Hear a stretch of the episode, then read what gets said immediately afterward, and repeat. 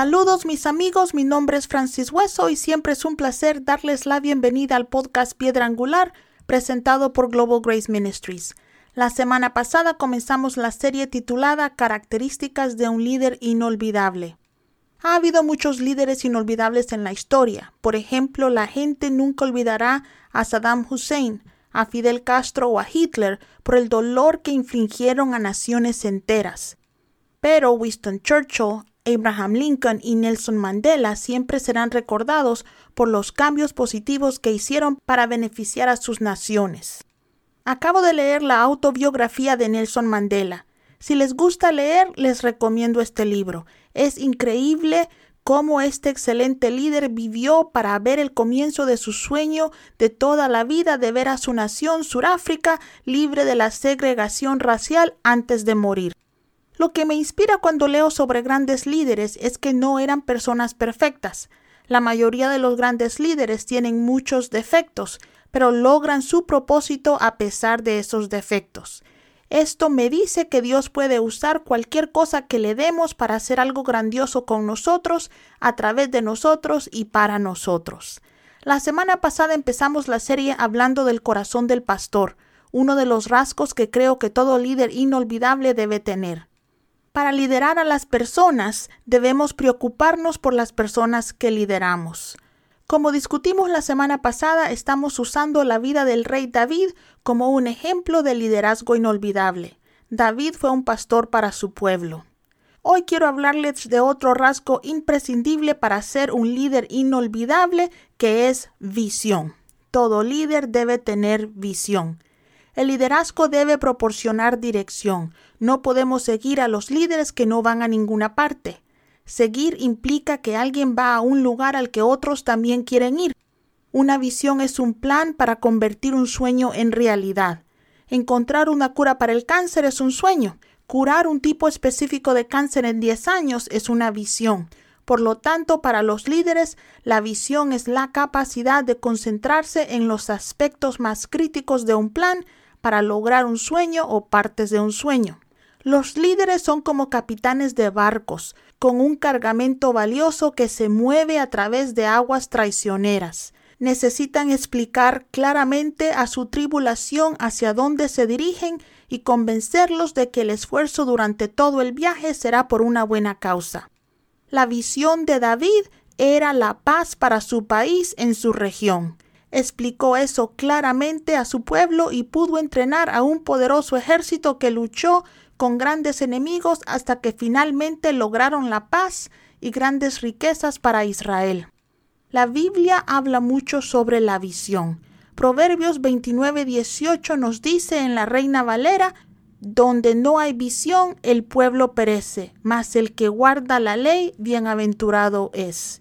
Ese mismo versículo en la versión, nueva versión internacional dice, donde no hay revelación la gente se desenfrena, pero bienaventurado es el que escucha la instrucción de la sabiduría. Esto nos dice que un líder sin visión llevará a la gente a la destrucción. En cuanto al liderazgo y especialmente en cuanto a la visión del liderazgo, siempre hay un debate cuando se trata de la cuestión de si los rasgos del líder se pueden enseñar o se heredan. La naturaleza versus la crianza. Creo que el buen liderazgo se enseña, pero los líderes sobresalientes o inolvidables nacen con cualidades específicas. Creo que el liderazgo es una vocación. Dios escoge a los líderes y los equipa para su propósito en la vida. El ejemplo perfecto de eso es el rey David y la capacidad de visión que Dios le dio. David podía ver algo hecho antes de empezarlo. Podía imaginar o visualizar el futuro y por lo tanto podía guiar a sus seguidores hacia ese futuro. Acompáñeme a Primera de Samuel, capítulo 17 y vamos a leer unos cuantos versículos. Vamos a leer el 32 que dice, David dijo a Saúl que nadie se desanime a causa de este filisteo, tu siervo irá y peleará contra él. Ahora saltémonos al versículo 37, que dice, El Señor que me rescató de las garras del león y de las garras del oso, me librará de la mano de este filisteo. Saúl dijo a David, Ve, y el Señor esté contigo. Entonces Saúl vistió a David con su propia túnica, le puso una armadura y un yelmo de bronce en la cabeza. David se puso la espada sobre la túnica y trató de caminar porque no estaba acostumbrado a ellos. No puedo ir en estos, le dijo a Saúl, porque no estoy acostumbrado a ellos. Así que se los quitó. Entonces tomó su bastón en su mano, escogió cinco piedras lisas del arroyo, las puso en las bolsas de su saco de pastor y con su honda en su mano se acercó al filisteo. Vamos a continuar leyendo en el mismo capítulo primera de Samuel 17, pero vamos a saltarnos al versículo 45, que dice: David dijo al filisteo: Tú vienes contra mí con espada, lanza y jabalina, pero yo vengo contra ti en el nombre del Señor poderoso, el Dios de todos los escuadrones de Israel, a quien tú has provocado. Hoy el Señor te entregará en mis manos, y te derribaré y te cortaré la cabeza. Hoy mismo entregaré los cadáveres del ejército filisteo a las aves y a los animales salvajes, y todo el mundo sabrá que hay un Dios en Israel. Todos los aquí reunidos sabrán que no es con espada ni con lanza que el Señor salva, porque la batalla es del Señor, y Él los entregará a todos ustedes en nuestras manos. ¡Wow! Antes de que David llegara ahí, un solo hombre estaba intimidando al ejército de Israel. Saúl, su líder, y el hombre más alto de Israel, estaba aislado y asustado. Necesitaba dar dirección y aliento a sus hombres, pero no podía hacerlo porque no podía ver a sus hombres derrotando a Goliat. El problema más significativo de Saúl fue que nunca tuvo una visión para Israel. Básicamente fue forzado a subir al trono y nunca vio a Israel conquistando por completo a sus enemigos.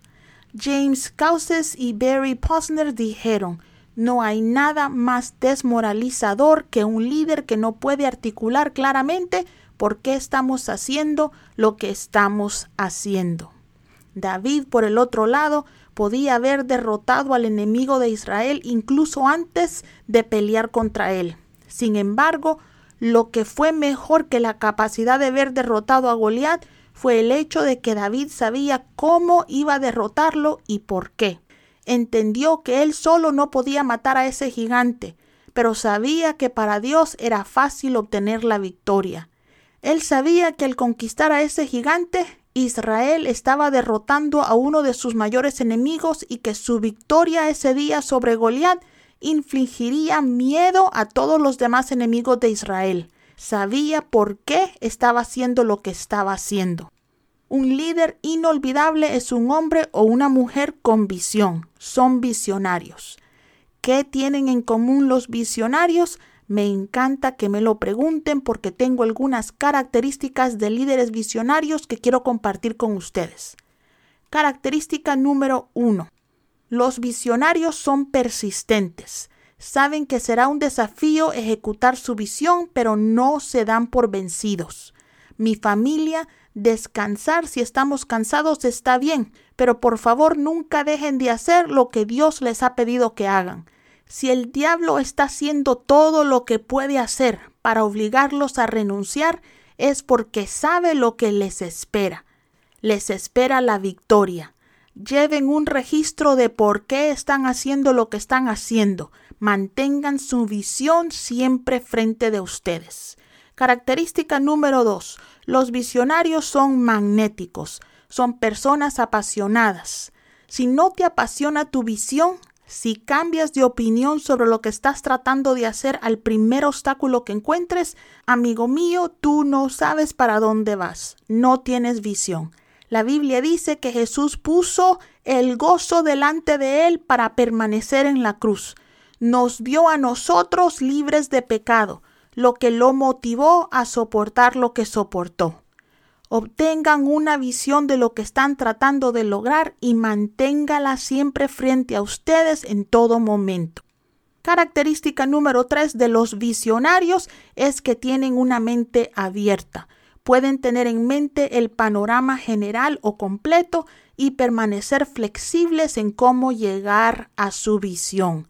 Siempre le digo a la gente que Dios tiene un llamado para nosotros, pero como Él sabe que la vamos a regar de vez en cuando, nos vamos a equivocar, no tiene un plan, sino planes para nosotros.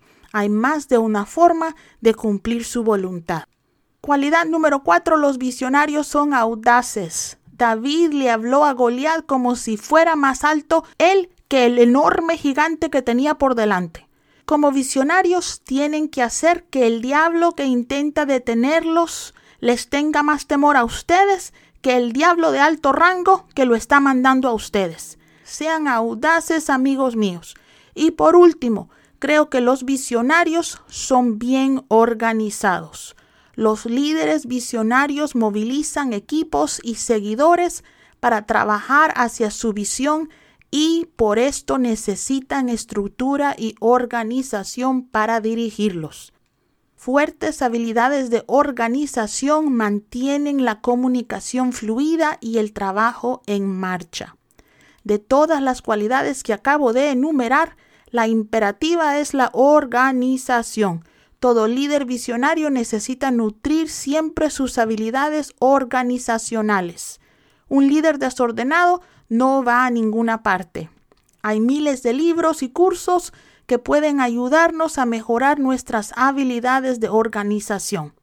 También si conocen a personas que son buenas organizando todo lo que tocan, pasen tiempo con ellas. Siempre aprendemos y somos influenciados por las personas que tenemos a nuestro alrededor. La visión, amigos míos, es un rasgo de los líderes inolvidables.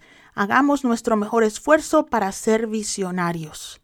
¿Qué te está pidiendo Dios que hagas? Míralo. Por favor, escribe lo que miras. Mantén esa visión ante ti. Sea apasionado, mi amigo, al respecto. Pídele a Dios la sabiduría para implementar un plan para lograrlo. Escribe lo que Dios te dé para esa visión.